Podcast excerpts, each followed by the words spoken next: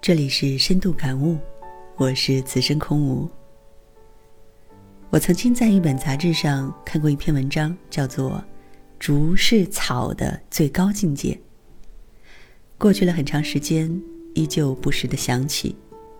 今天就和大家一起分享一下。文章呢，讲述的是一个女孩的成长历程。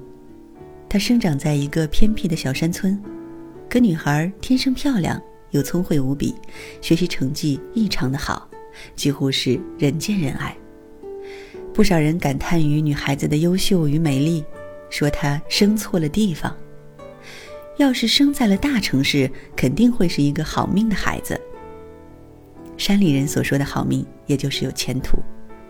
女孩自己也对这句话很认同，所以懂事以后，她就觉得命运对自己的不公。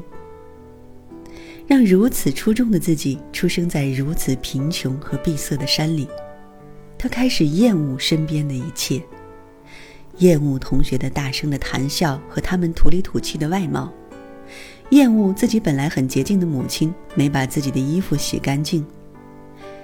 总之，看着身边的一切都不顺眼，他觉得这样的环境让他的出众蒙了灰，褪了色，以至于后来。没有同学愿意跟他一起玩，连自己的家人也觉得没有办法跟他交流。最后，女孩的母亲把偷偷哭泣的女儿领到了一片竹林，让女孩看看美丽的竹子和地上的草，并告诉她：“其实，竹子也是一种草呢，但是她没有嫌弃过自己身边的草，而是坚定地做着自己的竹子。”静静地把自己拔高，最终成就了她脱俗的美丽。而此后，这个女孩子就变了，后来考上了一个很知名的大学，又拥有了一份很好的工作，真正成就了一个竹子的梦想。看完这个故事以后，我静默了良久，因为这样一个小小的故事带给我的是一次很大的心灵的震动。我想，竹。之所以是竹，最主要的是因为它有一颗竹的心。常常有人会说，生活过得好坏，最重要的决定于一个人的心态。我觉得这句话是很有道理的。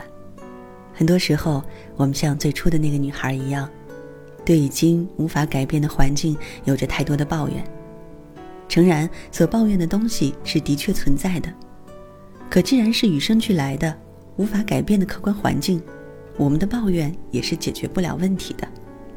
就像竹，它是和草一样生活在同样的环境中的，它没有对环境做出任何抱怨，可它还是长成了美丽高大的竹子，因为它拥有一颗竹的本质。